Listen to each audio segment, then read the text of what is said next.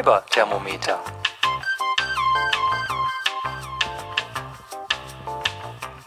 Eigentlich dürfte ich ja heute gar nicht aufnehmen, weil uneigentlich müsste ich mein Wochenende mit Packen verbringen, nämlich mit Umzugskisten packen. Aber trotzdem herzlich willkommen zur vierten Folge vom Fiber-Thermometer. Und äh, weil ich nicht weiß, wann ich dann später nochmal zum Aufnehmen komme, also später meint in den nächsten zwei Wochen, habe ich mich dann doch hingesetzt und ähm, mal mit dem Aufnehmen angefangen. Und ich bin für die einzelnen Segmente unterschiedlich gut vorbereitet. Ich hoffe, ihr seht es mir nach.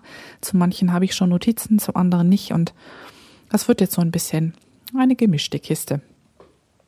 Was habe ich denn heute dabei? Ich habe dies und das. Ich habe Stricken und Spinnen. Ich habe Lost in Translation. Ich habe den Pick des Tages und den Fototipp. Wobei der Fototipp heute mehr ein Making-of ist. Aber naja, ähm, für Fiberthermometer unterwegs ähm, gibt es leider nichts. Das muss dann heute mal ausfallen. Dies und das. Ja, hier möchte ich mich erst noch mal ganz herzlich bedanken für die vielen, vielen Feedbacks, die ich bekommen habe, die mich super gefreut haben und die mich äh, wahnsinnig motivieren, dran zu bleiben mit dem Faser-Podcasten. Und äh, zwei von den Feedbacks gingen auch in die Richtung, ja, dass ich vielleicht ein bisschen netter mit mir sein sollte. Das eine kam ich von Chris nach dem Hören der vorletzten Folge, äh, wo er mit mir geschimpft hat, weil er gesagt hat, ich hätte irgendwo den Eindruck erweckt, ich wäre dick. Und das sollte ich doch bitte nicht tun, das wäre nicht angemessen, ähm, weil ähm, nichts kann meinen Schatz mehr aufregen, als wenn ich schlecht über mich rede. Und Christiane hat auch noch gemeint, ähm, glaube ich, gestern äh, im Forum, ähm, ehrlich gesagt hatte ich mich dich ganz anders vorgestellt, weil du gesagt hättest, du wärst etwas dicker. Ich habe immer gewartet, bis du auftauchst im Video und mich gefragt, wer diese andere Frau da im Video ist, bis ich dich an der Stimme erkannt habe.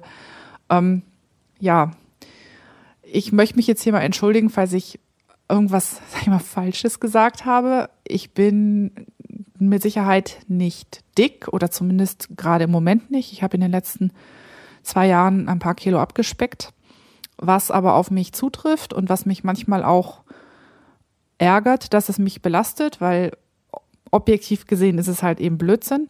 Ich bin relativ groß, ich bin 1,82. Ich habe mein Leben lang sehr viel Sport getrieben, was dazu führt, dass ich ein Kreuz habe, ähm, mit dem manche Männer sehr glücklich wären. Und zusätzlich habe ich auch noch reichlich Oberweite, was dazu führt, dass das Klamottenkaufen für mich ein ziemliches Drama darstellt. Ähm, ich bin also, und das obwohl ich nicht dick bin in dem Sinne, schon häufiger in Klamottengeschäfte gelaufen, äh, wo mir jemand sagt, ne, tut mir leid, in ihrer Größe haben wir nichts. Ähm, was ich natürlich vor allem in der Bekleidungsindustrie mal irgendwie ankreiden möchte, weil ernsthaft, es werden kaum noch Kleidungsstücke für normal große oder normal gebaute Frauen gemacht.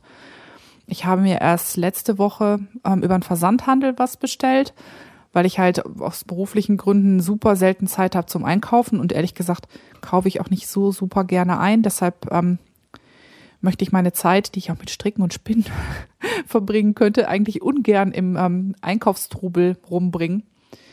Ja, wie gesagt, ich habe was im Versandhandel bestellt und habe mal wieder festgestellt, dass Sachen, die mir zwar obenrum ansonsten super passen würde, zum Beispiel an meinen Armen zu eng sind. Und dann frage ich mich immer, liebe Bekleidungsindustrie, glaubt ihr eigentlich, dass Frauen die sich ein Oberteil in 44 kaufen, weil sie viel Kreuz und viel Oberweite haben, dass sie dann Arme haben wie Mikado-Stäbchen. Also ich habe wirklich keine schwabbeligen Arme, aber wenn das dann einfach oben spannt, dann ist das ganze Kleidungsstück für mich einfach untragbar. Das heißt, das geht gleich so zurück in den Karton und ähm, zurück an Absender zum Beispiel. Und äh, so geht's mir halt bei, geht's mir halt bei ganz vielen Sachen. Ähm, ich würde normal sagen, dass ich relativ vernünftig proportioniert bin, wenn auch nicht unbedingt das bin, was ähm, die Distel so gerne normschön nennt. Das bin ich mit Sicherheit nicht.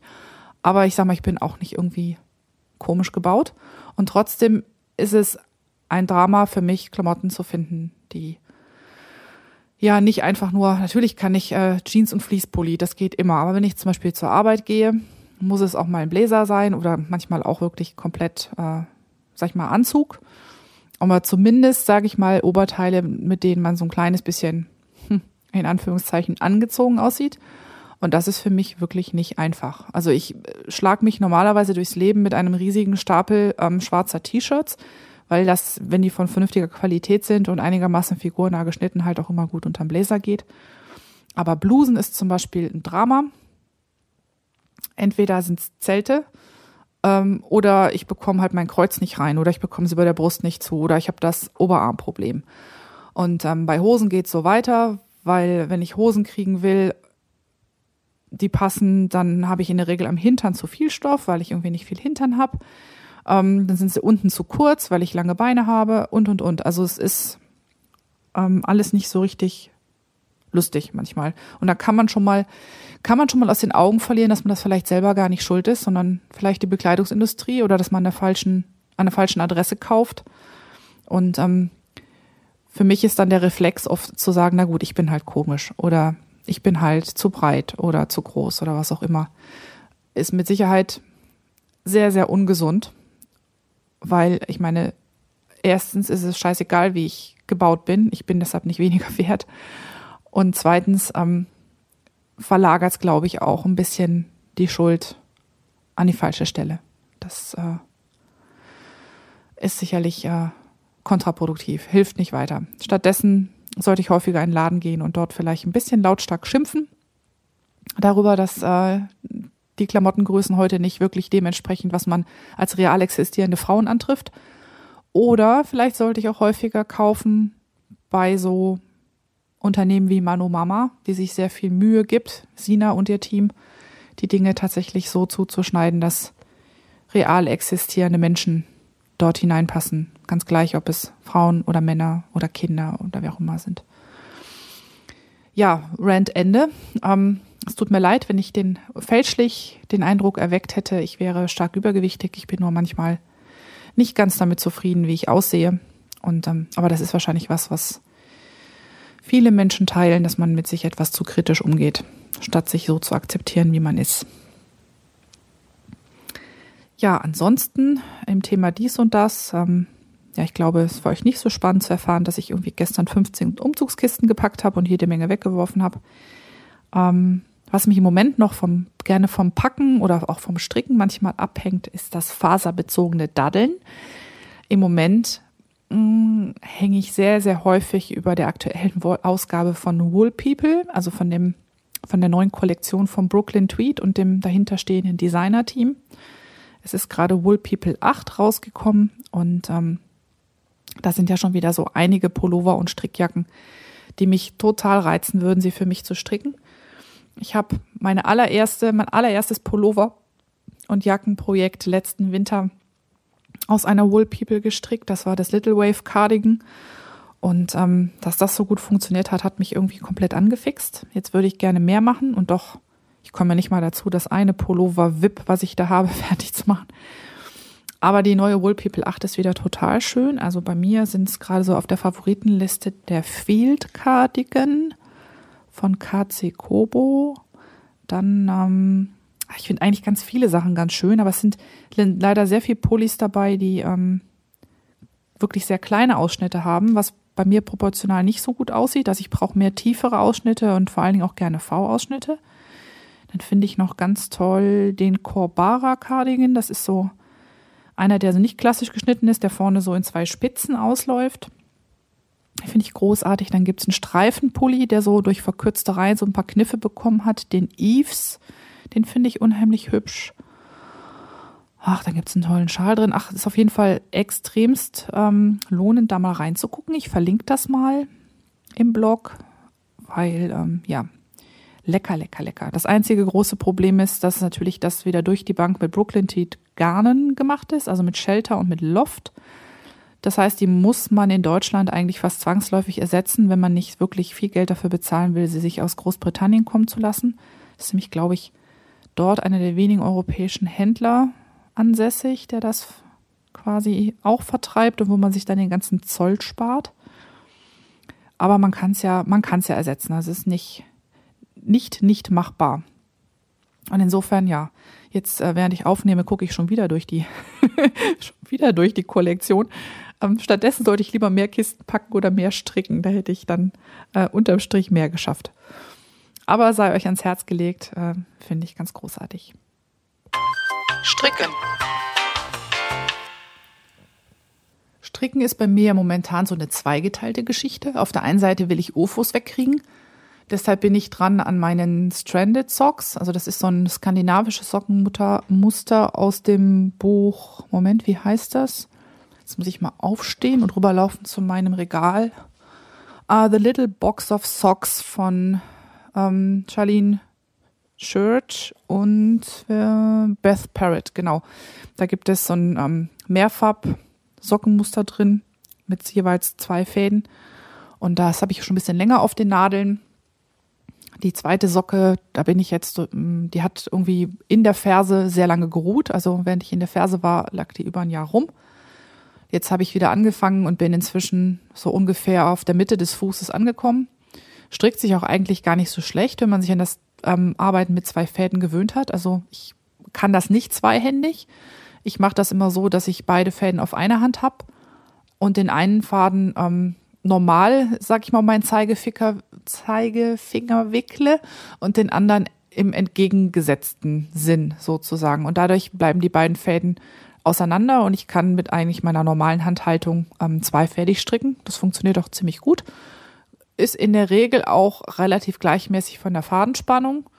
Es sei denn, ich passe mal überhaupt nicht auf. Also ich habe jetzt unter der Sohle an einer Stelle ein Stück, wo es, äh, wo der graue Faden, den ich da benutze, ein bisschen lockerer ist als der rote. Aber nach meiner Erfahrung gleicht sich das dann nach einem Bart auch relativ gut aus. Es ist aber trotzdem nicht so das super Mitnahmeprojekt, weil ich durch die zwei Knäuel, mit denen ich hantiere, auch einfach einen größeren Projektbeutel habe. Und normalerweise in meiner Handtasche, die ist schon immer ziemlich voll mit dem einen Projektbeutel, den ich normal habe, so für das Sockenprojekt. Und das ist dann noch ein bisschen dicker und ähm, nehme ich dann in der Regel nicht so häufig mit. Das ist mehr so was, wo ich mich dann abends so aufraffe oder morgens früh beim Kaffee mal ein paar Reihen ähm, an dieser Socke zu stricken. Dazwischen kommt mir jetzt, ähm, dass ich ja eigentlich noch ein bisschen Weihnachtsstrickerei zu machen habe. Die Mütze hatte ich ja fertig, aber es gibt noch ein paar Socken zu nadeln. Mein Papa, der mag das total gerne. Ähm, der ganz früh hat er ein bisschen gelästert über meine Strickerei und irgendwann meinte er dann, hm, wenn er sich was wünschen könnte, hätte er gerne ein paar Socken zu Weihnachten. Und seitdem bekommt er zu Weihnachten und auch zum Geburtstag häufiger mal ein paar selbstgestrickter Socken. Und die trägt ja wirklich richtig viel und die mag er total gerne. Und deshalb ähm, finde ich das auch überhaupt nicht blöd, sondern strick regelmäßig ein neues Paar. Und damit ich das noch äh, hinkriege, habe ich mir jetzt, ähm, habe ich einfach nur gesagt, dass wenn äh, Rippenstinos, also drei rechts, eins links und ähm, habe mir ein Garn aus meinem Stash gesucht. Das ist ein Lana Grossa Garn, aber nicht eins von diesen Standard Standard Lana Grossas, sondern äh, diese mit den Farbverläufen das ist auch meilenweit zwei Magic, Magico oder so ähnlich heißen die. Und ähm, zu dem Garn habe ich ja so eine Hassliebe. Ich habe da schon mal äh, eine Socke für meine Schwiegermutter in Spee draus gestrickt, letztes Jahr zu Weihnachten. Und das Garn ist äh, sehr hübsch, sehr plüschig. Äh, sieht verstrickt auch klasse aus, aber es hat so eine Charakteristik wie ein Single und man, ähm, wenn man nicht aufpasst, dann piekst man ständig rein. Also das ist sehr, das teilt sich sehr leicht. Und ähm, deshalb habe ich eigentlich gesagt, nach dieser Socke, das stricke ich nie wieder. Während ich die Standard Lana Grossa Sockengarne, so diese normal vierfädigen Grau-Schwarz, da gibt's ja nur so ein paar Farben von, diese Unis, die haben eine andere Struktur. Die sind mehr so vergleichbar mit einem Regia oder einem Online-Sockengarn. Und diese Magico oder Magico, die haben, die wirken mehr wie ein Single. Es kann kein Single sein. Ich nehme an, es sind ganz, ganz viele, ganz feine Fäden. Aber es wirkt so, es schimmert dafür aber auch total schön. Nur, dass es halt, es ist eigentlich fast unribbelbar. Also wenn man was aufziehen muss, wird es wirklich schwierig, weil sich das miteinander verhakt und ähm, ja, man piekst halt auch irgendwie mit der Nadel gerne mal dazwischen. Aber bei so einer ganz einfachen gerippten Socke geht es, so dass ich jetzt das Ergebnis eigentlich sogar ganz schön finde. Und bin jetzt beim ersten Socken irgendwie relativ kurz vor der Spitze. Und ja, das ist natürlich so ein Projekt, das ist irgendwie einfacher zu stricken und schneller und muss ja auch bis Weihnachten fertig werden, so dass mir das immer so ein bisschen in meiner UFO-Planung dazwischen schießt. Aber trotzdem, ich denke mal, ähm, ich habe mir fest, fest vorgenommen, diese zweifarbige Socke bis ähm, Ende November tatsächlich fertig zu bekommen. Machbar ist es auf jeden Fall. Ich muss nur dranbleiben. Und ähm, außerdem wird auch diese Geschenkesocke zu Weihnachten fertig. Ganz Ganz sicher. Also irgendwas muss man ja auch beim Umzug zwischendurch mal zu stricken haben. Und die beiden Projekte, die werden nicht in Kisten gepackt, die bleiben im direkten Zugriff und müssen mich dann bespaßen, weil Ich muss ja irgendwann auch meine Spinnräder wegpacken bzw. umziehen. Das ganze Zubehör von den Spinnrädern und die Wolle und das Kadierbrett, sodass da auch keine Ablenkung mehr ist. Wenn ich dann von der Arbeit ähm, genervt oder müde nach Hause komme, gibt es dann nur noch eine Sache, die mich ablenken kann und das ist dann Stricken, weil alles andere weg ist und das wird sich hoffentlich positiv auf meine Projekte auswirken, sodass die dann auch rechtzeitig fertig werden.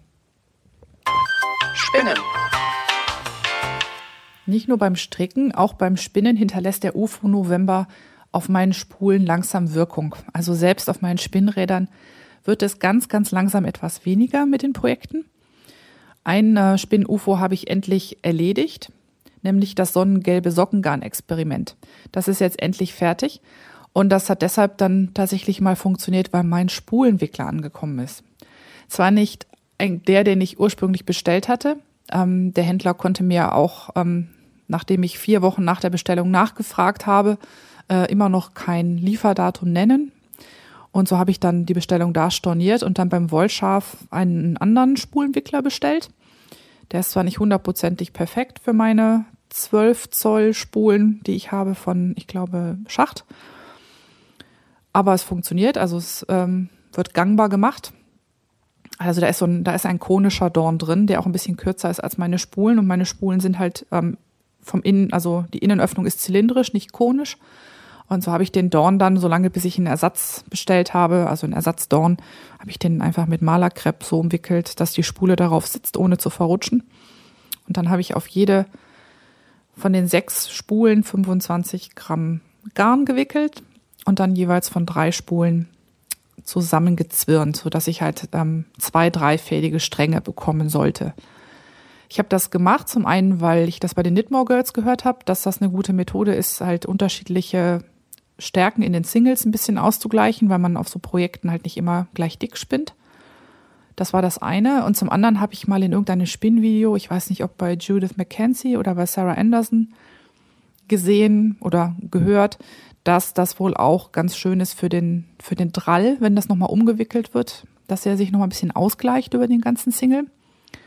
Und so waren dann auch beim Spinnen die Singles äh, sehr, sehr gut erzogen. Also das habe ich eigentlich selten, dass sie sich so gut benehmen. Es kann jetzt daran liegen, dass die schon auf der Ursprungsspule ewig lang rumgesessen haben und sich der Drall setzen konnte, aber vielleicht lag es auch am Umwickeln. Das hat also sehr schön funktioniert. Sogar, obwohl eigentlich ja nichts zum Bremsen vorgesehen ist in den Spulen. Also es gibt keine extra Kerbe, in die man so einen Bremsfaden von der Lazy Kate einhängen könnte. Und trotzdem, wenn man das unten äh, über den unteren Rand der Spulen führt, bekommt man die sogar einigermaßen abgebremst und damit kontrolliert. Und äh, das hat, hat sehr schön funktioniert, davon runter zu zirren. Natürlich ist es da auch so, dass äh, man nie hundertprozentig gleich viel Singles auf jeder Spule hat, selbst wenn man beim Wiegen sehr genau ist. Aber bei einem dreifädigen Garn kann man ja einfach, ähm, ich hatte, ich hatte sechs Spulen und eine mit noch so ein bisschen Rest. Ähm, also ich hatte quasi sieben Spulen, ähm, sechs volle und eine kaum volle. Und ich habe dann, als ich bei dem beim ersten Strang, ähm, da war eine Spule zuerst leer, habe ich dann einfach von der Restspule was dazwischen genommen beim Zwirnen und das ähm, hat dann nach dem Waschen hat dieser eine Puschel noch so ein kleines bisschen rausgestippt. Dann habe ich den Vorsicht mit der Nagelschere ran rangeschnitten und jetzt im fertigen Garn ähm, sieht man das gar nicht mehr. Also das ist quasi durchweg ein sehr schönes dreifädiges Garn geworden. Der erste Strang als ich den abgewickelt habe, sah der für mich ein bisschen überzwirnt aus. Also der drehte sich gleich ein paar Mal umeinander, dass ich den von der Haspel genommen habe. Hab gedacht so, hm, war so ein bisschen, bisschen üppig mit dem Drall. Ich, ähm, es war das erste Mal, dass ich auf dem ähm, Little Gem gezwirnt habe und da sich das halt vom, vom Tretverhalten komplett anders spinnt als die beiden anderen Räder, die ich habe, ähm, ja, ist es halt nicht hundertprozentig dasselbe, als ob man auf einem Rad zwirnt, ähm, wo man das schon tausendmal gemacht hat.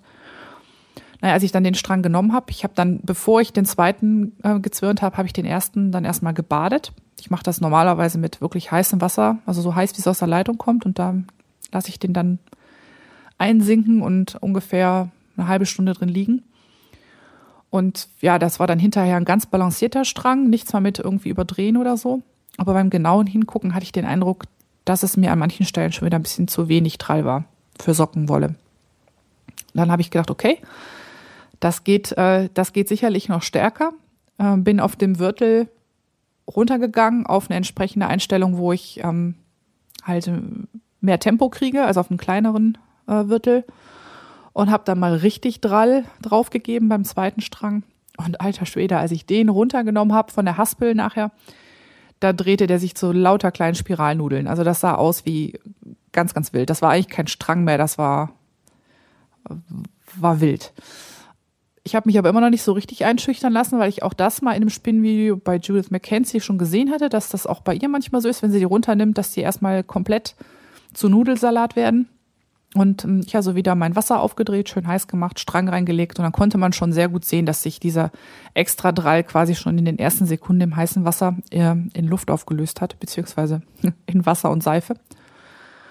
Und als ich den Strang dann aufgehängt habe, ja, dann war er noch, war nicht hundertprozentig balanciert, also machte so im untersten Fünftel noch eine Drehung nach links, eine Vierteldrehung ungefähr, ist also technisch gesehen etwas überzwirrend.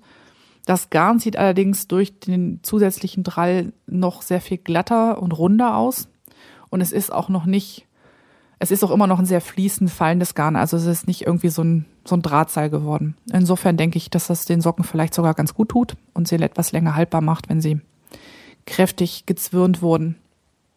Und insgesamt bin ich total zufrieden mit dem Garn. Ich habe jetzt alles in allem aus 150 Gramm dieser Wollmischung 406 Meter bekommen, was für ein dreifädiges finde ich total in Ordnung ist, eine schöne Lauflänge. Das Garn hat ähm, recht durchgehend wirklich Fingering Weight, also Sockenwollstärke.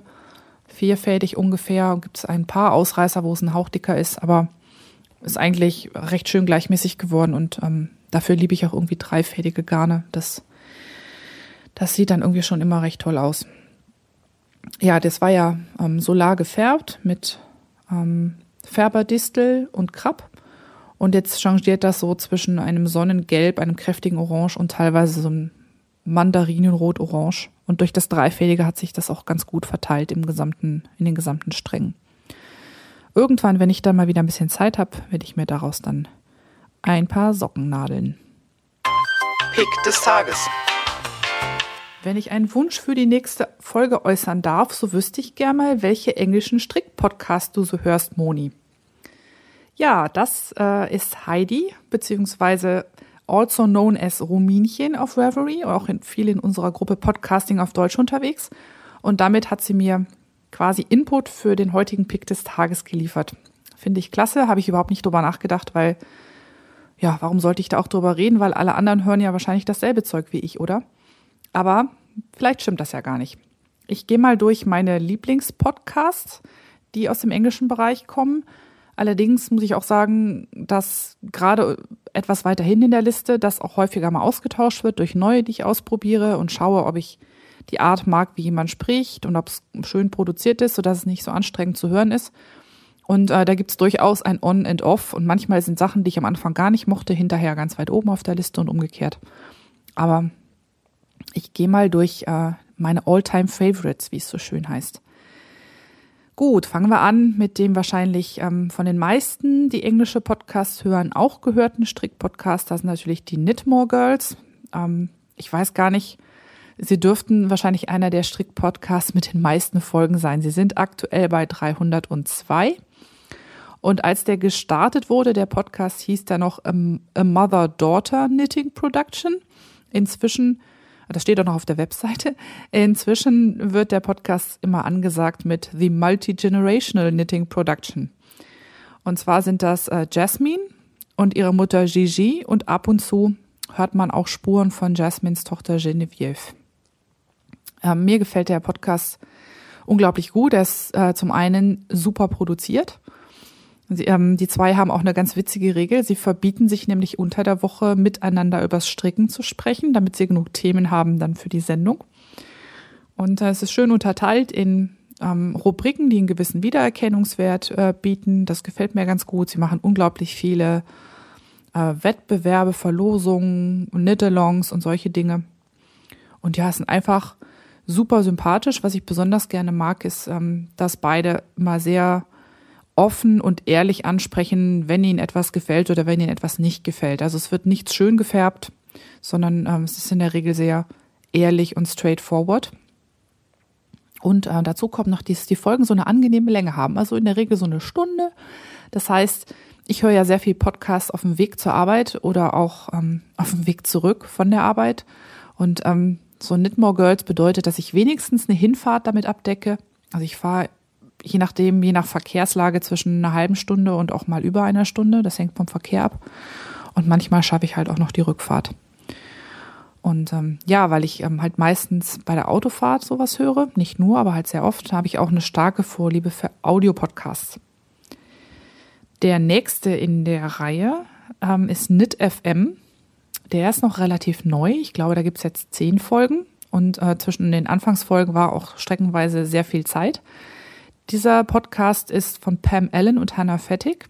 Pam Allen ist die Frau hinter Quince Co. Garnen. Hannah Fettig kennt man als Designerin. Ähm, sie hat mit Alana Darkos vom Never Not Knitting Podcast äh, das Buch Coastal Knits rausgebracht.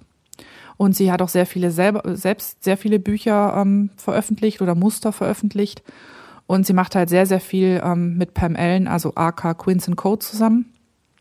Hat auch jetzt im aktuellen Wool People von Brooklyn Tweet hat sie ein Muster drin. Und was diesen Podcast auszeichnet, ist eigentlich, ähm, dass man, finde ich, extrem viel lernt. Sie schnappen sich in der Regel ein Thema. Ich glaube, eine der ersten Folgen, da ging es um weiß gar nicht, ging es um Gauge, also um Maschenproben. Dann ging es darum, in einer anderen Folge, wie man Muster richtig liest, also auf was man alles so stolp über was man alles so stolpern kann, wenn man sich durch ein Pullovermuster zum Beispiel arbeitet. Fand ich sehr spannend, weil ich äh, zu der Zeit halt damit liebäugelt habe, endlich mal meine erste Strickjacke zu stricken. Und ja, so geht es, äh, so geht es durch. Also wie gesagt, ein Thema pro Folge und sehr, sehr lehrreich. Auf der einen Seite geht es halt häufig am Rande halt auch um die Quinz und Co. Garne, allerdings nie so aufdringlich, dass mich das irgendwie stört, sondern sie werden halt als Beispiel hergenommen für die einzelnen Themen. Und ähm, das, was sie dort ähm, besprechen, ist halt äh, wirklich einfach gute, gutes Strickwissen, was man immer brauchen kann, wenn man irgendwas ähm, designen will oder wenn man was stricken will. Und man kriegt viel so Tipps und Tricks, um Fallen zu vermeiden, und um auch das richtige Garn auszuwählen oder solche Dinge. Also ähm, ist noch relativ frisch, gefällt mir aber sehr, sehr gut. Knit FM.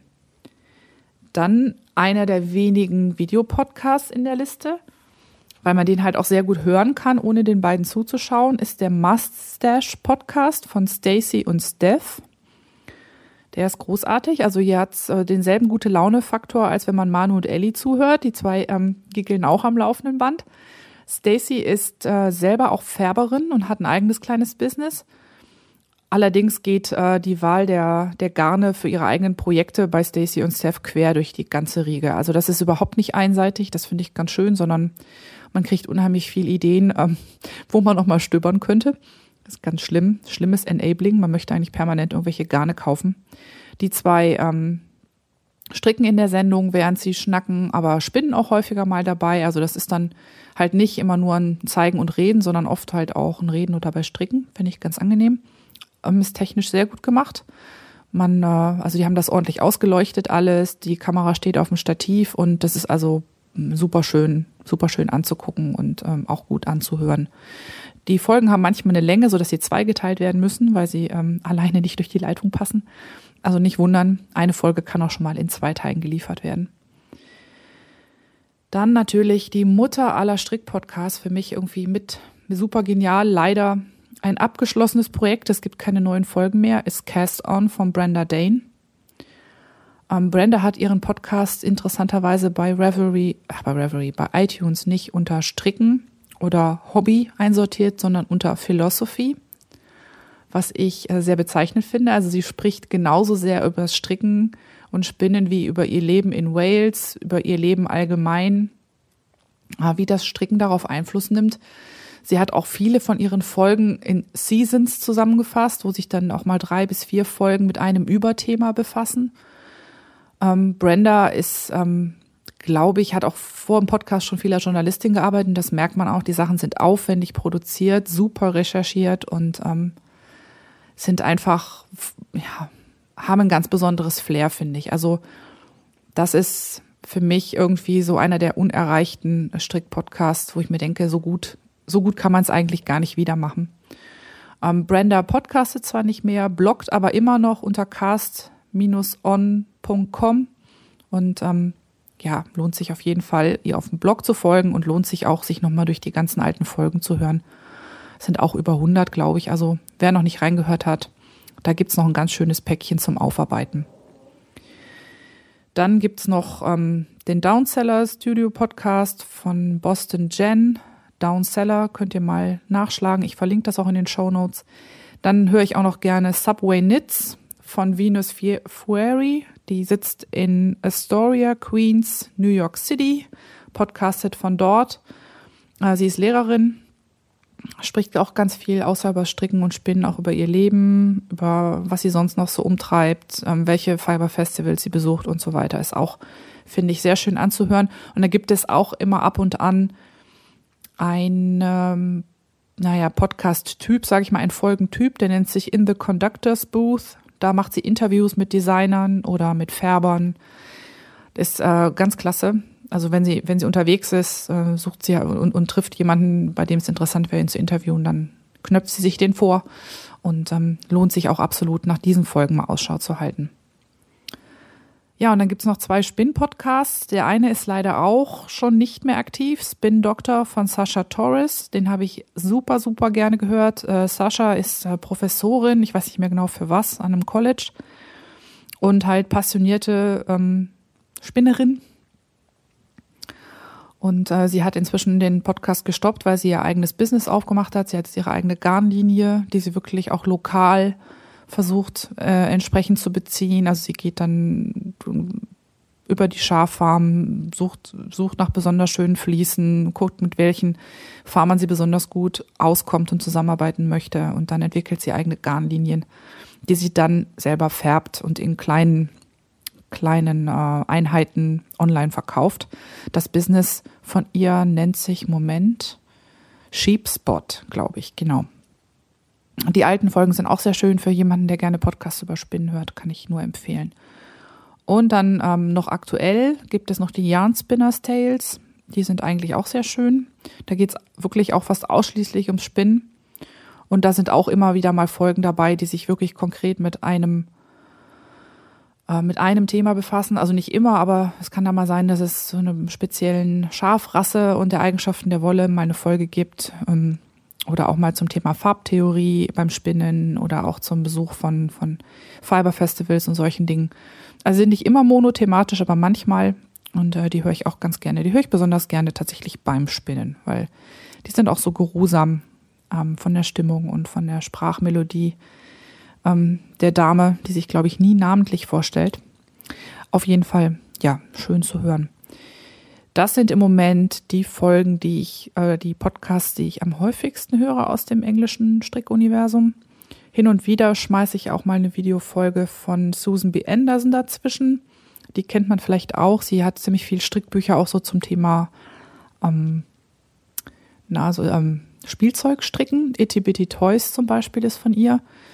Ähm, sie hat auch, ich glaube, als eine der ersten über diese Methode ähm, geblockt, wie man gestreifte Socken strickt, ohne die Fäden hinterher vernähen zu müssen. Also wie man die unterm Fuß dann quasi doppelt äh, den alten Faden noch mit dem neuen eine Zeit lang parallel strickt und dann einfach die Enden abschneidet, so lange, bis sie sich dann auf der Fußsohle unten einfilzen. Also Susan B. Anderson ähm, steckt, glaube ich, auch ähm, inspirationell unter der unter hinter Operation Sock Draw, weil sie mal ein Foto von ihren Sockenschubladen gepostet hat. Sie hat unglaublich viel selbstgestrickte Socken und ähm, das Bild von ihrer Sockenschublade ist äh, super schön. Und soweit ich weiß, hat das die Knitmore Girls quasi äh, inspiriert zu Operation Sock Draw. Also Susan B. Anderson kann man sich auch ähm, gut angucken, Schrägstrich anhören. Ja, das sind, das sind so die, die ich am häufigsten höre. Ähm, aber natürlich, um Heidi noch ein bisschen mehr Futter zu geben, ähm, schmeißt doch eure Podcast-Tipps aus dem deutschen oder englischsprachigen Raum ähm, auch noch mit. Entweder ähm, in die Kommentare unter das Blog von fiberthermometer.de oder natürlich in den Diskussions- in den Forenposts zu fiberthermometer.de in der Reverie-Gruppe Podcasting auf Deutsch. Mal sehen, was wir noch alles so zusammenkriegen. Vielleicht haben wir ja auch noch ein paar echte Geheimtipps auszutauschen. Lost in Translation. Als ich das Stricken gelernt habe, das war, ich weiß nicht genau, wie alt ich war, zehn vielleicht, irgendwas in der Art. Dann habe ich das zunächst ein paar Jahre so in der Obhut meiner Mutter und Großmutter getan und diverser Tanten. Und ähm, ich erinnere mich noch gut daran, dass eigentlich das, das, worum es immer ging, wenn ein Schal oder ein Pulli gestrickt wurde, immer die Frage war, mit welcher Nadelstärke strickt man das denn? Und ich kann mich nicht dran erinnern, jemals über was anderes nachgedacht zu haben. Vielleicht noch über die Lauflänge des, des Garns, aber in der Regel so, welche Nadelstärke. Und für mich als Neustrickerin war das dann in der Regel ähm, so, dass es hieß, äh, ja, strickst du mal was so mit vier oder fünfer Nadeln, damit es nicht so lange dauert. Dann habe ich ja irgendwann eine Pause gemacht, eine ziemlich lange, und dann 2007 oder 2008 wieder angefangen, regelmäßig zu stricken. Also zwischendurch war das immer nur mal so ein Schal oder, oder eine Mütze, wenn mich jemand gefragt hat. Und ähm, als ich dann wieder anfing, viel zu stricken und regelmäßig zu stricken, dann waren das zuerst mal Socken. Und dann habe ich nach diversen Googeleien, ich bin ja so eine notorische Googlerin, bin ich dann auf Reverie gestoßen und ähm, damit quasi in das Stricken im angelsächsischen Sprachraum eingestiegen. Und ähm, ja, wie gesagt, das waren zuerst hauptsächlich Socken und so hat sich bei mir relativ schnell irgendwie festgesetzt, wenn ich nach Sockenmuster suche, dass das in der Regel da steht, dass das für ein Garn, für ein Fingering-Garn wäre. Und ähm, ohne das jetzt groß zu hinterfragen, habe ich das irgendwann gleichgesetzt. So Sockenwolle ist gleich Fingering und ähm, ja, basta. Und so wie ich mich von den Socken wegbewegt bewegt habe, kam dieses Gleichsetzen dann irgendwann auch für die anderen Sachen. Ich habe dann gemerkt, dass es auch nur sowas gibt wie Decay oder Worsted und habe das dann jeweils mehr oder weniger intuitiv bei mir irgendwie eingeklickt, aber nie genau hinterfragt, ähm, wie das eigentlich alles zusammenpasst. Und ja, erst so im Laufe der Zeit, wo ich dann auch mal was Komplexeres gestrickt habe und wo ich dann in, stärker in die Muster geschaut habe, ist mir dann aufgefallen, dass es da offensichtlich mehrere Systeme gibt, die so ein bisschen miteinander konkurrieren oder miteinander überlappt sind. Und ähm, ja, für den Podcast heute habe ich dann wieder festgestellt, äh, wie genial das ist, wenn man sich ein Thema vorknüpft. Man lernt nämlich ähm, mindestens doppelt so viel wie der Zuhörer dabei oder die Zuhörerin. Ich habe ähm, das ein bisschen recherchiert und habe festgestellt, große Güte, das ist ja alles, alles sehr, sehr divers und ähm, auch überhaupt nicht einheitlich. Also loslaufend ähm, vom deutschen Sprachraum, also Deutschland, Österreich, Schweiz. Bei uns ist es ja hauptsächlich üblich, gern, gerne nach dem Verhältnis von Lauflänge zu Gewicht und vielleicht noch zu verwendender Nadelstärke zu kategorisieren. Und beides hat halt Tücken. Also die verwendete Nadelstärke ist ja eigentlich eher charakteristisch für die Art des Gestricks, das ich erzielen möchte, als jetzt für ein spezielles Garn. Und das Verhältnis Lauflänge zu Gewicht bezieht das unterschiedliche spezifische Gewicht der einzelnen Materialien überhaupt nicht mit ein. Zum Beispiel, ähm, wenn ich jetzt ein reines Alpaka-Garn hätte, Alpaka ist sehr, sehr leicht, da würde ich ein Gar, also würde ich bei derselben verwendeten Nadelstärke möglicherweise sehr, sehr viel mehr Lauflänge haben, als wenn ich äh, Merino in derselben Stärke benutzen würde. Das heißt also, wenn ich jetzt ein Garn durch das andere ersetzen will, weil ich vielleicht was nicht da habe oder weil es ausgelaufen ist, kann ich bei der alleinigen Betrachtung von Lauflänge und Nadelstärke ziemlich übel Schiffbruch erleiden. Und ähm, auch auf die, die auf den Banderolen angegebenen Maschenproben sind überhaupt kein guter Anhaltspunkt, da jeder Hersteller völlig andere ähm, Vorlieben hat, wenn es um Festigkeiten im fertigen Strick geht. Ganz krass ist mir das aufgefallen. Ich habe den Eindruck, dass in den USA in der Regel ähm, die Maschenproben für ein sehr viel lockereres Strick gelten. Also da ist es noch, also ich bin nämlich ein Fest, eine, eine absolute Feststrickerin. Also ich gehöre zur, ne, zu der äh, freundlichen Fraktion der Brettchenstricker. Und ähm, wenn ich äh, von einem US-amerikanischen Muster ausgehe, muss ich in der Regel zwei, zwei Nadelstärken hochgehen. Also das wäre ein Millimeter Unterschied. Damit ich auch nur ungefähr in die, in die Liga komme, in der dann das jeweilige die, die jeweilige Maschenprobe anzusiedeln ist. Also kurz gesagt, ähm, Nadelstärken, Lauflängen, Maschenproben ist in Deutschland ein richtiges Durcheinander. Und das ist eigentlich völlig untypisch, wo man uns Deutschen noch immer so viel Gründlichkeit nachsagt. Komisch, dass das nie einer sortiert hat. Ja, wie machen das denn die anderen? Also im angelsächsischen Strick Sprachraum ist es üblich, Garn nach der Dicke des Fadens zu kategorisieren. Oder wie man dort sagt, nach Weight, womit, womit ausdrücklich nicht das Gewicht gemeint ist. Die Dicke oder Stärke des Fadens gibt einen Anhaltspunkt, mit welcher Nadelstärke man es stricken sollte und wie groß die dann jeweils entstehende Masche ist. Das wiederum bedingt dann die Dicke des Gestricks und für welche Art von Kleidungsstück das dann am besten passt. Dieses Yarn-Weight hat also nichts mit dem tatsächlichen Gewicht des Strangs oder Knolls zu tun. Das wäre dann wieder ein Total Weight, dann jeweils in Ounces oder in Grams, also in Gramm, Unzen oder Gramm. Die englischsprachige Terminologie rund um Fadendicke ist leider auch nicht vollständig einheitlich und dummerweise zwischen Großbritannien, Australien und den USA auch noch total verwirrend, weil die Hersteller der Garne nicht immer dieselben Ausdrücke benutzen.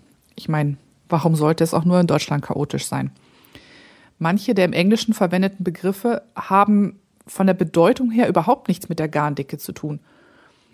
Während man sich unter einem Fine Yarn durchaus noch ein feines Garn vorstellen kann, sagt Sport genauso wenig über die Dicke aus wie Baby. Ganz schlimm wird es dann bei dem Begriff Worsted, was zum einen eine Bezeichnung für eine Garndicke ist, aber auch eine Bezeichnung für die Art und Weise, in der ein Garn gesponnen und verzwirnt wurde. Und zu allem Überfluss gibt es besonders in Großbritannien, Neuseeland und Australien vielfach noch die Stärkenbezeichnung Ply, also Faden. Ein Sockengarn wäre dann zum Beispiel ein Four-Ply. Dummerweise stimmen diese Plies, Schrägstrich Fäden, nicht mit der bei uns vorkommenden Fädigkeit überein. Also zum Beispiel bei Regia gibt es ja das vierfädige Sockengarn oder das sechsfädige Sockengarn. Diese Plies oder Fäden haben keine weltweit standardisierte Dicke. Ja, und ähm, irgendeiner musste ja mal ein bisschen Ordnung in das Ganze bringen. Und das war nun ausgerechnet der Craft Yarn Council, ein in den USA ansässiger Industrieverband. Und der hat diese Bezeichnung genommen und in ein Kategoriensystem zusammengefasst, durch das nun die Garnstärke standardisiert und besser vergleichbar gemacht werden soll. Also da ist dann so eine große Tabelle bei rausgekommen, das sogenannte Standard Yarn Weight System. Und das ist in acht Segmente unterteilt von 0 wie Lace bis 7 Super Bulky. Streng genommen gibt es unterhalb von Lace noch zwei, drei ganz besonders dünne Geschichten und oberhalb von Super Bulky gibt es möglicherweise auch noch was, aber so das Gängige ist von 0 bis 6 oder von 0 bis 7. Ja, ich gehe mal durch die Tabelle durch. Und zwar beginnt die ganz links mit der Kategorie Lace oder 0. Darin würden fallen, außer den was man so als Lace Garn kennt, in Australien und Neuseeland das sogenannte ein- bis dreifädige Garn.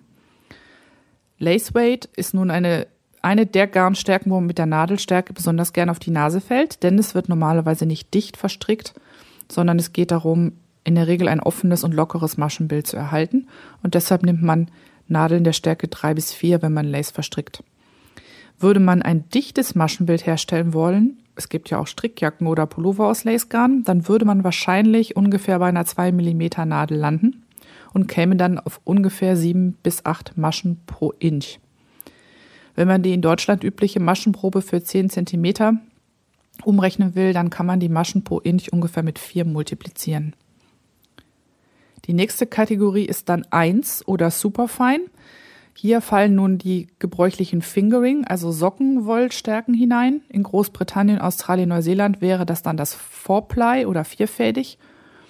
Und weil es halt eben die Garnstärke ist, die am häufigsten für Socken benutzt wird, heißt die oft auch Sockweight. Die verwendete Nadelstärke hängt nun davon ab, was man stricken möchte. Bei Schals oder Tüchern wären das ungefähr vier, also vier Millimeter. Für Socken, wo man das Gestrick gern dichter hat, damit die länger halten, würde man je nach Vorliebe und Maschenprobe zwischen 2, 5 und 3 Millimeter Nadeln benutzen und dann ungefähr neun Maschen pro Inch erhalten.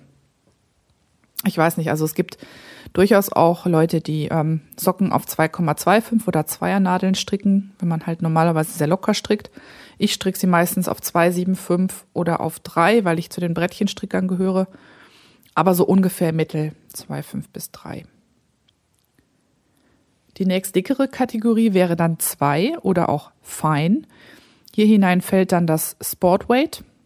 Das ist meine Stärke, die in Großbritannien und US gleich benannt ist. In Australien und Neuseeland wäre das ein Five-Ply, also ein fünffädig. Vorsicht, bei Regia ist das ein sechsfädig. Nadelstärke der Wahl wären hier 3,5 mm und man würde ungefähr sechs Maschen pro Inch erhalten. Nach dem Fine kommt dann 3 oder Light. Darin findet sich das Double Knitting Weight, kurz DK, das in den USA aber auch verwendet wird wie die Bezeichnung Light Worsted. Also die Amerikaner benutzen da beides.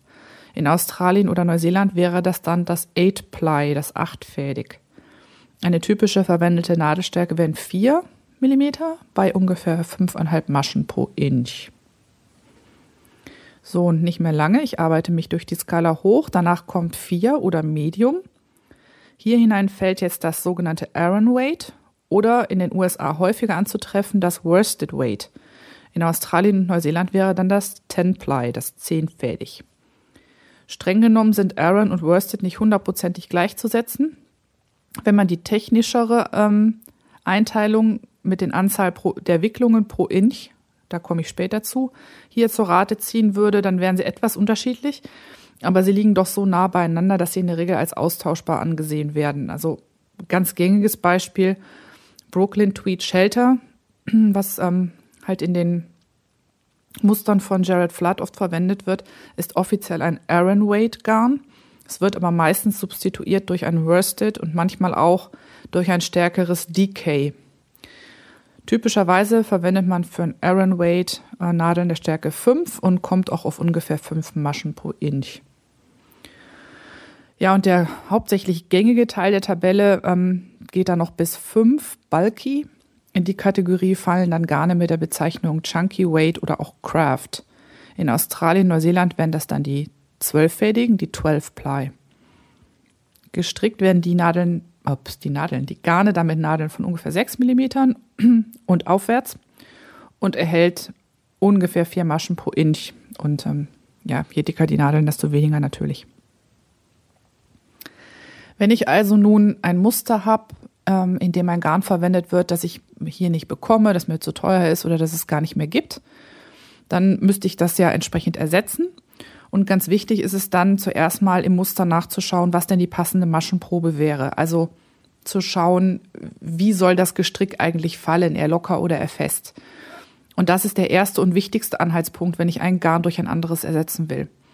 Manchmal ist in einem Muster dann auch die Garnstärke genannt, die kann aber natürlich je nach Maschenprobe des oder der Einzelnen sehr stark abweichen. Und wenn man ganz, ganz sicher gehen will, dann strickt man bei großen Projekten zuerst Maschenproben mit verschiedenen Garnen oder Nadelstärken. Also als ich mir meine bisher erste und einzige Strickjacke gemacht habe, die Little Wave, da habe ich tatsächlich drei Maschenproben gemacht. Das Garn ähm, sollte von Dicke und Lauflänge, da bin ich auch davon ausgegangen, erstmal ähm, grob passen.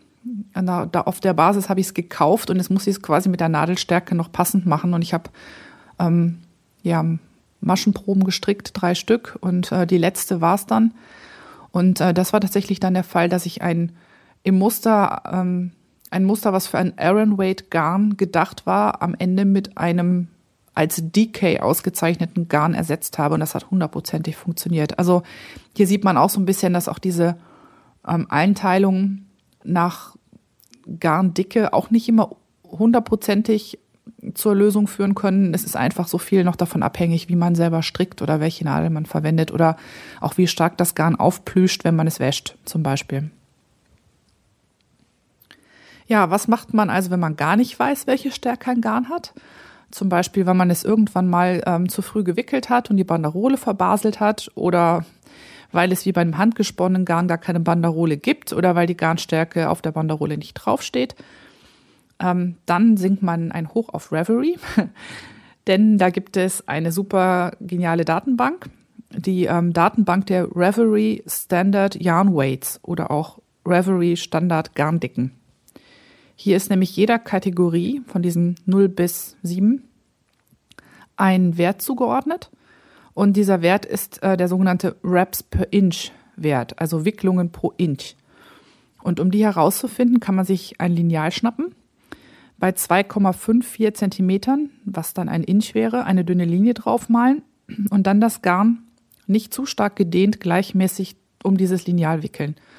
Und zum Schluss zählt man dann, wie viele Wicklungen auf ein Inch passen und kann dadurch die ungefähre Garnstärke ermitteln, wodurch man wieder sehen kann, ob man das Garn halt benutzen kann, um ein anderes damit zu ersetzen. Ja, das ist jetzt so dann ein, ein, ein, erster, ein erster Weg durch das Labyrinth der Garnstärken und ähm, ich fand das, wie gesagt, ganz spannend. Ich ähm, denke, dass man sich das natürlich nicht äh, vom Anhören merken kann und dass auch nicht jeder Lust hat, sich dann den Podcast vor und zurück zu spulen. Aus dem Grund werde ich ein paar Sachen verlinken. Zum einen einen sehr genialen Artikel von Tihiro zu dem Thema. Ähm, dann werde ich mal schauen, dass ich die Tabelle entweder einbinde oder halt auch verlinke. Die Tabelle des Craft Yarn Council mit den unterschiedlichen Garnstärken. Möglicherweise noch Wikipedia und natürlich die schöne Revelry-Datenbank mit den Garnstärken.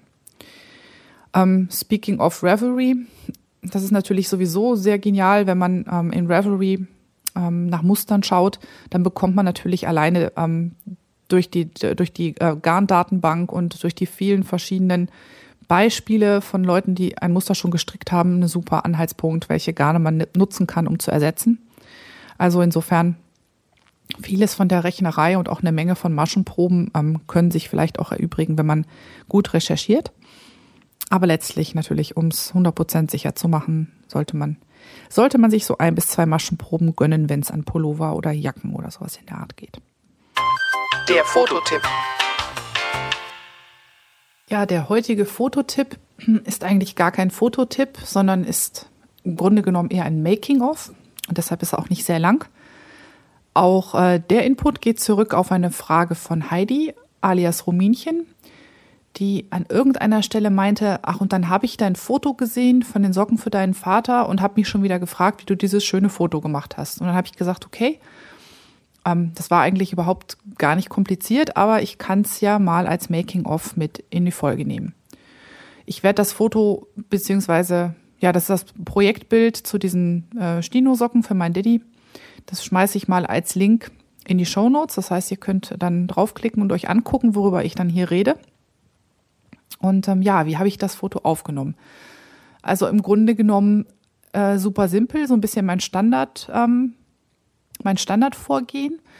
Ich habe hier so einen ähm, in der Nähe von einem Fenster einen Esstisch im Wohnzimmer stehen. Das ist so ein Ikea-Teil, irgendwie ähm, inzwischen schon ziemlich zerkratztes, äh, schwarzbraunes Furnier. Und der Tisch bekommt Licht von links, von der Ostseite, das Ostseite, genau, also Morgenlicht und links äh, Licht von gegenüber, weil der guckt quasi in eine Richtung direkt zum Terrassenfenster und das ist Südseite. Was ich dann halt jetzt häufig tue, ist, dass ich mein Projekt oder mein Garn so auf den Tisch lege, dass es von, von der Kante, von der ich aus fotografiere, relativ weit hinten ist, also dass ich viel Holz im Vordergrund habe. Und dann gehe ich mit der Kamera auf dieselbe Höhe ähm, wie das Projekt. Das heißt, meistens lege ich die Kamera auf dem Tisch ab, also mit dem Objektiv, so dass ich auch ähm, sehr, sehr viel Zeit habe und lange Belichtungszeiten wählen kann, wenn es denn notwendig ist. Meistens lege ich das so hin, ähm, dass ich eine Gegenlichtsituation bekomme. Das heißt, dass ich auf das Fenster zu fotografiere, also auf dieses Terrassenfenster und das Knäuel im Vordergrund habe.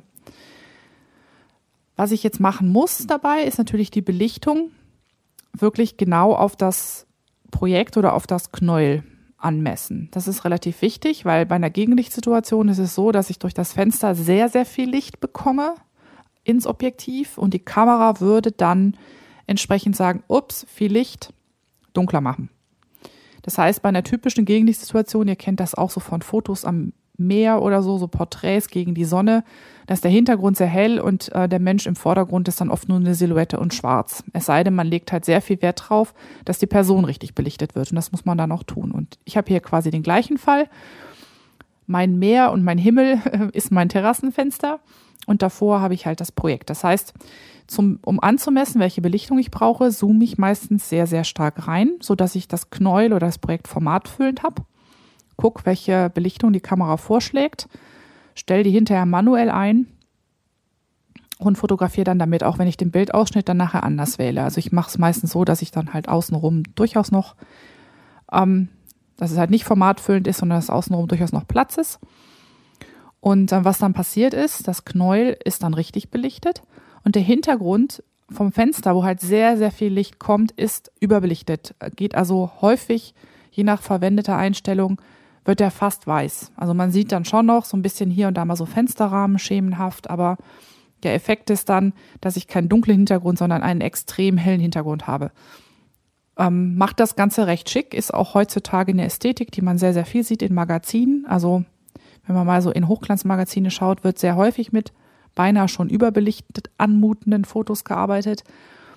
Und ähm, obwohl das eigentlich jetzt irgendwie gar nicht schwer herzustellen ist, weil hier ist nichts über, also das Knäuel selber oder das Projekt ist ja richtig belichtet, nur der Hintergrund ähm, reißt halt nach oben hinaus.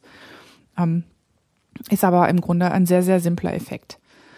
Was ich auch tue, ist, ähm, damit halt dieser sehr helle Hintergrund dann so unscharf wie möglich ist, ähm, wähle ich meine Einstellung halt so, dass ich ähm, die Blende sehr, sehr weit aufmache. Bei dem Objektiv kann ich das bis Blende 2,8. Das ist ein äh, Zoom-Objektiv von 24 bis 70 und das kann halt eine Offenblende von 2,8. Ähm, ist leider kein ganz billiges Objektiv, aber man muss auch nicht wirklich sowas Teures benutzen. Also wenn man eine Spiegelreflexkamera hat oder eine Kamera allgemein mit auswechselbaren Objektiven, dann kann man sich mal umschauen bei den normal, sogenannten Normalbrennweiten. Bei Spiegelreflex sind das 50 Millimeter in der Regel. Und die bekommt man schon sehr, sehr günstig in sehr hoch öffnend. Also für die gängigen Kameras, sag ich mal Nikon, Pentax, Canon, Olympus oder so, kostet ein 50 Millimeter Standardobjektiv, was meistens so bis 1,8 sogar zu öffnen ist, bis Blende 1,8. In der Regel um die 100 Euro. Gebraucht kann man es auch noch günstiger kriegen. Also man muss nicht viele, viele hundert Euro ausgeben, um ein Objektiv zu haben, was man weit aufmachen kann. Und 50 Millimeter sind eine super schöne Brennweite für Produktbilder, wenn man den richtigen Abstand zum, zum Objekt dann halt wählt. Also hier auch wieder, ähm, das habe ich in den letzten Podcasts schon mal besprochen, Hintergrund unscharf bekommen, damit möglichst wenig vom eigentlichen wichtigen Bildelement ähm, ablenkt und dann in dem Fall besonders gut darauf achten, dass man bei der Belichtung wirklich das hauptsächlich halt eben dieses, dieses Hauptobjekt ähm, für die Belichtungsmessung heranzieht und nicht zu viel anderes auf dem Bild hat, was von der richtigen Belichtung ablenken würde. Mein äh, in Anführungszeichen Spezialtrick ähm, hört sich immer an wie Magie, ist aber eigentlich auch sehr simpel. Damit ich die Farben richtig hinbekomme, benutze ich eine sogenannte Graukarte. Ich habe euch schon ähm, im ersten Fototipp erklärt, dass der Weißabgleich sehr, sehr wichtig ist. Also quasi die, äh, ähm, die Ansage an die Kamera, was denn bei dem verwendeten Licht neutral ist. Und ähm, wenn man das bei natürlichem Licht, also ohne, ohne Glühlampenlicht, ohne Blitz oder irgendwas anderes macht, ist man in der Regel schon sehr nah dran an einem ähm, Ergebnis, was für jeden, der das Original nicht kennt, richtig aussieht. Wenn man aber sein Foto mit dem tatsächlichen Garn zum Beispiel vergleicht, sieht man, dass man ohne einen sehr präzisen Weißabgleich in der Regel immer noch so ein bisschen daneben liegt. Außer einem selbst merkt das kein Mensch. Aber wenn man es weiß, dass es eigentlich anders aussieht, wurmt es ein. Und deshalb benutze ich meistens eine Graukarte. Das ist ein ähm, ähm, zum Beispiel in der Regel ein kräftiger Karton einfach. Den kann man auf also den kann man kaufen. Also das ist so eine, meine ist ungefähr etwas größer als eine Postkarte. Und so eine Graukarte ist mit einer Spezialfarbe beschichtet. Auf der einen Seite neutral grau und auf der anderen Seite weiß. Und das Praktische ist, ähm, dass diese Graukarte, ähm, wie gesagt, ist mit Spezialfarben beschichtet. Die hat, egal unter welchem Licht, immer dieselbe Reflektivität. Das heißt, die reflektiert immer gleich viel Licht und sie ist per Definition neutral. Die graue Seite reflektiert ungefähr 18 Prozent vom Licht, die weiße ungefähr 90 Prozent. Für mich ist aber wichtig die graue Seite. Man kann die graue Seite benutzen, zum einen, um eine ganz genaue Belichtungsmessung zu machen, wer sich dafür interessiert. Ähm, jede Kamera-Belichtungsmessung ist geeicht auf einen Mittelwert. Also jede Kamera versucht in der Regel eine Szene, die sie aufnimmt, auf einen Wert zu belichten, der in Mittel 18 Prozent grau entspricht. Und wir haben das eben schon gehört, die Graukarte ist so angemalt, dass sie 18 Prozent des Lichts reflektiert, also 18 Prozent grau, die graue Seite. Das heißt, wenn ich formatfüllend auf eine Graukarte meine Belichtungsmessung mache, ist das Foto in derselben Lichtsituation immer richtig belichtet, egal ob ich ein weißes Knollwolle oder ein schwarzes Knollwolle belicht, äh, nachher fotografiere. Ähm, und das ist nämlich genau das, das Gemeine daran. Wenn ich jetzt formatfüllend ein schwarzes Knollwolle fotografieren wollte, würde die Kamera sagen, hm, ich muss alles auf einen Mittelwert von 18% grau bringen, also muss ich mal heller machen. Umgekehrt bei einem weißen Knollwolle, oh, ich muss alles auf 18% grau bringen, also mache ich es dunkler. Was dazu führt, dass wenn man ein weißes und ein schwarzes Knäuel mit einer Automatik belichtet, dann sieht das exakt gleich grau aus. Obwohl das eine ist halt weiß, das andere ist schwarz. Das heißt also, das ist der ein, die eine Sache von der Graukarte. Man kann mit ihr den Belichtungsmesser extrem gut einstellen und damit die Belichtung an der Kamera immer richtig machen, sozusagen, in derselben Lichtsituation. Wozu es aber genauso gut geeignet ist, und das finde ich total genial, man kann sie für einen Weißabgleich nutzen. Und ich mach's, ich mach's auf die billige Tour. Ich mache einfach ein paar Fotos von meinem Projekt oder von meinem Strang Wolle und bei einem von den Fotos ähm, schiebe ich eine Graukarte mit ins Bild. Muss dann überhaupt nicht scharf sein, mache ich einfach ein Bild von. Und in meiner Bildbearbeitungssoftware gibt es die praktische Funktion, dass ich ähm, von diesem einen Foto dann, das mache ich dann auf und sage bearbeiten. Und dann sage ich beim Weißabgleich, kann ich mit einer Pipette sagen, dieses Grau da von der Karte, das ist neutral. Und dann stellt die Software automatisch den korrekten Weißabgleich ein. Und diese ähm, diese Einstellung kann ich kopieren und auf alle anderen Fotos, die im selben Licht gemacht worden sind, einfach einfügen. Das heißt, das dauert ein paar Sekunden und schwupp haben alle Bilder den richtigen Weißabgleich. Also die richtige, in Anführungszeichen, neutrale ähm, Belichtung hinsichtlich Farben. Wer das nicht kann, also wer keine Software hat, die sowas kann, kann auch die Graukarte so am äußersten Rand des Bilds mit reinnehmen dann in der Software den Weißabgleich machen und dann einfach die Graukarte rausschneiden. Also das einfach knapper zusammenschneiden, solange bis es passt. Die meisten Softwaren können das auf einen neutralen Punkten Weißabgleich machen. Das muss man dann mal im Manual nachgucken. Ich benutze Adobe Lightroom. Ähm, das hat halt auch noch die praktische äh, Funktion, dass man dann diesen Weißabgleich quasi auf alle anderen Fotos schieben kann, wenn man möchte. Und das geht dann in wenigen Sekunden. Das ist das, weshalb ich meine Fotos immer sehr schnell farbrichtig bekomme. Ich habe also in der Regel keine Probleme damit, dass ich sage, meine Kamera kann kein Rot oder meine Kamera kann kein Blau, weil ich ihr einfach sagen kann, da ist die Graukarte und das ist neutral und jetzt Attacke. Ähm, ist was, was, ähm, was das vereinfacht. Aber wenn man nicht elektronisch nachbearbeitet, ähm, ist es, kann man den Weg nicht gehen. Ähm, jetzt sage ich noch was, das ist vielleicht ein bisschen gefährlich, weil ich nicht im Detail weiß, wie es bei euren Kameras funktioniert. Viele Kameras können auch einen, ähm, das heißt dann Custom ähm, White Balance, also einen spezial eingestellten Weiß, ähm, Weißabgleich machen. Das heißt, ihr würdet nicht irgendwie diese Presets wählen für Glühlampenlicht, für Sonne, für draußen, für Schatten, sondern ihr könnt ähm, auch eine spezielle Einstellung wählen, wo ihr halt dann eine Graukarte fotografiert und der Kamera sagt so, und das da bitte für den Weißabgleich benutzen. Das müsste man im Manual nachschlagen. Nicht jede Kompaktkamera kann es, aber viele können es. Die meisten Spiegelreflexen können es auch alle. Das heißt, das kann man auch machen. Das ist dann sehr, sehr exakt. Dann spart man sich hinterher die Graukarte ins Bild zu legen, sondern man sagt der Kamera einmal, das da ist neutral und dann fotografiert sie alles in demselben Licht mit genau diesem Weißabgleich. Was man aber nicht vergessen darf, ist das hinterher wieder zurückzustellen. Denn ähm, das gilt immer nur so lange, wie man wirklich in genau dieser Lichtsituation ist. Und wenn man dann mit der Kamera rausgeht oder am Abend die Kinder unter Glühlampenlicht fotografiert, würde das dann zu verfälschten Ergebnissen führen.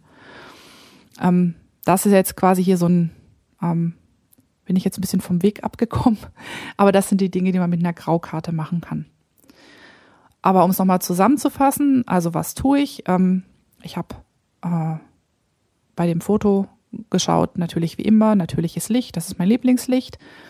Ich habe mich auf dieselbe Ebene begeben, also ich habe die Kamera auf den Tisch aufgelegt, was mir sehr viele Möglichkeiten verschafft, weil ich halt sehr, sehr lange belichten kann, auch wenn ich ganz wenig Licht habe. Ich habe eine Gegenlichtsituation, was, äh, wenn ich dann auf das Knäuel richtig belichte, dazu führt, dass der Hintergrund und ähm, Hintergrund ähm, in der Form überbelichtet ist, also sehr hell wird, was das Ganze sehr, ja, sag ich in Anführungszeichen, modern aussehen lässt. Und ich habe die Blende weit aufgemacht, um den Hintergrund unscharf zu bekommen. So, das sind so die Hauptdinge, wie dieses Foto entsteht. Ansonsten ist da keine große Nachbearbeitung, keine Hexerei dabei. Und der kleine Extra-Trick ist halt ähm, die Verwendung einer Graukarte, um den Weißabgleich wirklich ganz genau spot-on zu bekommen, sodass dann die Farbverläufe im Garn auch tatsächlich im Foto so aussehen, wie sie dann in Natur aussehen. Ich werde mal Folgendes machen. Ähm, ich verlinke mal äh, eine Graukarte bei einem Online-Händler. Ähm, wahrscheinlich nehme ich da Enjoy Your Camera. Also eine Graukarte, wenn die jemand mal ausprobieren möchte, kostet, wenn sie einigermaßen was taugt, das gibt sie in sehr billig, aber wie gesagt, das muss die richtige Farbe sein, mit der die beschichtet sind, damit die halt auch wirklich in jedem Licht gleich reflektieren. Ich nehme, habe bei mir selber ähm, Graukarten von Enjoy Your Camera, die kosten einen Zehner. Wie gesagt, sind irgendwie so groß wie eine große Postkarte. Und ähm, wenn einer Spaß dran hat, das mal auszuprobieren, dann kann man sich die da bestellen. Ist dann äh, Kameraversand, äh, Kamerazubehörversand hier aus Hannover. Kann man aber auch überall anders bekommen. Nur, wie gesagt, nicht zu wenig Geld ausgeben, weil wenn es die falsche Farbe ist, dann kommt das nur ungefähr hin und ähm, um ungefähr geht's ja hier nicht. Wir wollen ja äh, möglichst genaue Farben bekommen. Ja, und vielleicht komme ich da irgendeinem späteren ähm, Tipp nochmal drauf zurück, aber das wäre es jetzt erstmal, was ich bei dem Foto gemacht habe.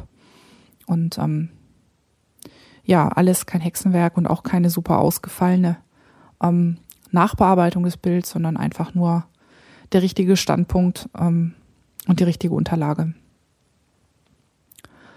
Ja, und ansonsten hat's mich super gefreut, dass ich ganz, ganz viel Feedback zu den Fototipps bekommen habe. Also zum Beispiel von Manu und Elli, die das ähm, im letzten Stadtland Wolle Podcast erwähnt haben. Das freut mich immer total, wenn ich merke, dass ich irgendjemanden damit motivieren kann, nochmal die Kamera in die Hand zu nehmen und was anderes auszuprobieren. Und ähm, stellt mir ruhig weiter Fragen, wenn irgendwas Spezielles ist. Ich weiß nicht, ob ich das immer super gut erklären kann, aber ich kann es zumindest versuchen. Und ähm, das, äh, ja, es macht irgendwie, macht irgendwie total Spaß, vor allen Dingen, wenn ich hinterher merke, dass ich nicht so komplett viel Unsinn gelabert habe, sondern dass ihr damit irgendwie was anfangen konntet. Ähm, Mache ich auch gerne weiter. Dann ähm, Manu ist noch ein Stichwort und Fotografie ist noch ein Stichwort. Ähm, sie hat einen äh, Forumsbeitrag geöffnet in der Reverie-Gruppe Podcasting auf Deutsch. Und da geht es darum, seinen äh, Stash zu katalogisieren bis Ende des Jahres, damit man dann im nächsten Jahr bei der 2015 15-Punkte-Aufgabe mitmachen kann. Und da werden wir uns gegenseitig unsere Stash-Bilder zeigen und uns auch ein bisschen beraten, wenn es ums Thema Fotografie geht und uns natürlich anfeuern, äh, bis Ende des Jahres noch so viel wie möglich zu fotografieren.